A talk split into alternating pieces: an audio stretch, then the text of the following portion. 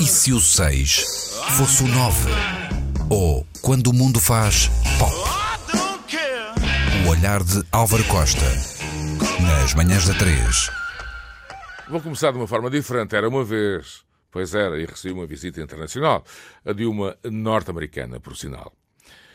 Começo por um simples facto. Conduzir nos Estados Unidos é uma licença revogável pelas autoridades, por muito que permitam liberdades impensáveis na Europa. Por exemplo, tirar a carta num dia, liberdade total de escolha, mas há que dizê-lo, não são nada mangas na hora da verdade. Comigo, ao fim de três anos, foi relativamente simples. Desci à Santa Mónica Boulevard e lá vi as luzes azuis e vermelhas e pensei, é desta. E foi.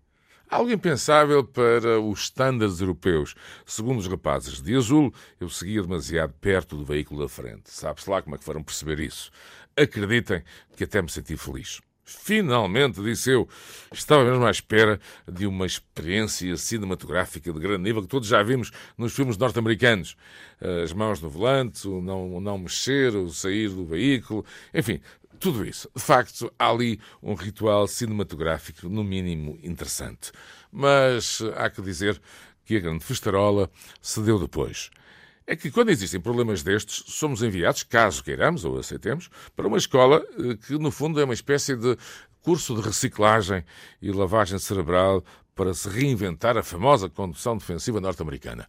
Isto é, os pontos negativos descem, a multa é paga, não tenham quaisquer dúvidas, dinheiro é dinheiro, em particular nos States, mas os pontos negativos, esses descem se conseguirmos frequentar ou, naturalmente, o aceitarmos. A escola é uma escola, digamos, de trânsito e são de todo género.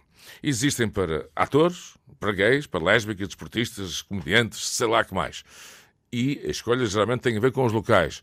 No caso da minha escolha, e dou-vos uns segundos para tentarem adivinhar, exatamente, a de comediantes aconteceu no Improvo, célebre clube de comédia. Já estão a rir, não estão? Pois é. É que me divertia à brava durante, há que dizê-lo, oito horas de sabatina, tipo I am Álvaro Costa, I'm a bad driver, entre outras inanidades do género. Pois bem, tudo isto tem a ver com a tal visita e vamos então ir naturalmente à parte 2 na próxima semana, que é, e tomem nota, To Be Continued, como as grandes séries.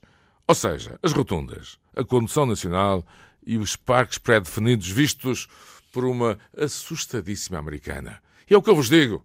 Se o 6 fosse 9, bom ano para todos, vem aí um belo som para embalar. Luís e Ana, se forem aos States, já sabem, permitam esta experiência. No mínimo, vão sentir-se na pele de um ator secundário.